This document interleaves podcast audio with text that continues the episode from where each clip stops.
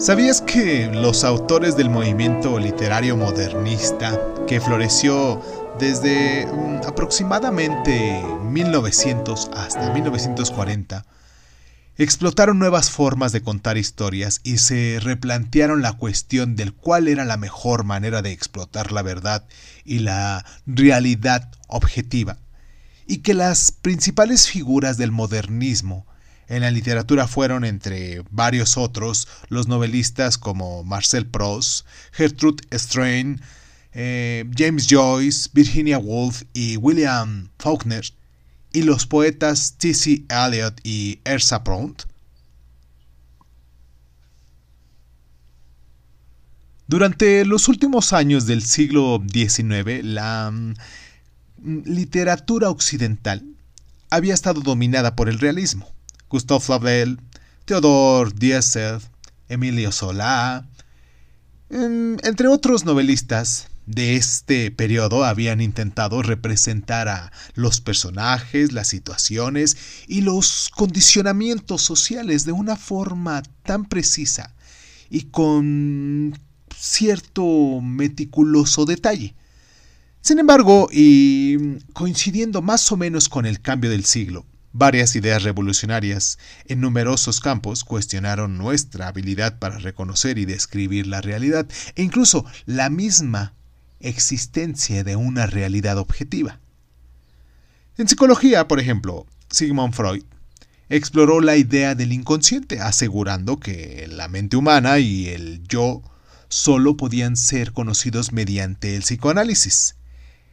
En lingüística, otro de los temas, Ferdinand James Frauser introdujo formas un poquito más sofisticadas de estudiar las religiones y culturas no occidentales, mostrando mm, alternativas a la visión del mundo occidental. Y en física, las teorías de la relatividad de Albert Einstein socavaron incluso los aparentemente consolidados principios del espacio y el tiempo. Y bueno, en conjunto, todas estas ideas dispares ejercieron una enorme influencia en el mundo literario y artístico, mientras el realismo del siglo XIX se había obsesionado por retratar el mundo de forma precisa. Estos nuevos autores y artistas del siglo XX, tildados enseguida de modernistas, empezaron a plantearse la cuestión de cómo puede mostrarse la realidad si la verdad objetiva no existe.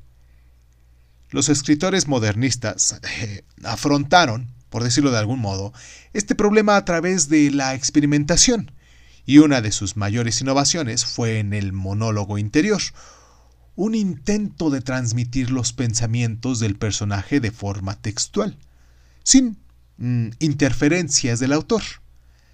Esta técnica, como ya sabemos, está presente en Ulises de James Joyce, en La señora Dalloway de Virginia Woolf, en El ruido y la furia de William Faulkner, em, algunos trataron de representar el mismo hecho o ciertas imágenes desde varias perspectivas diferentes, amontonando los puntos de vista subjetivos unos sobre los otros u poniéndoles unos contra los otros, ¿no? En un intento de aproximarse así a una verdad objetiva. Alfaro, por ejemplo, de Wolf, es un ejemplo perfecto de esta técnica. Pero bueno, otros autores, y entre ellos destacan Stern, experimentaron radicalmente con el lenguaje usando muchas repeticiones en las que ella denominaba insistencia y otras técnicas para tratar así de explorar todos los matices del significado de las palabras.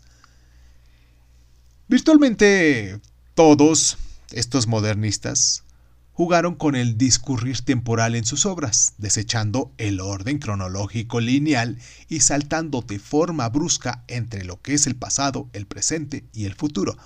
Una característica que otorga a la ficción y la poesía modernistas a su menudo merecida fama de complicada de entender.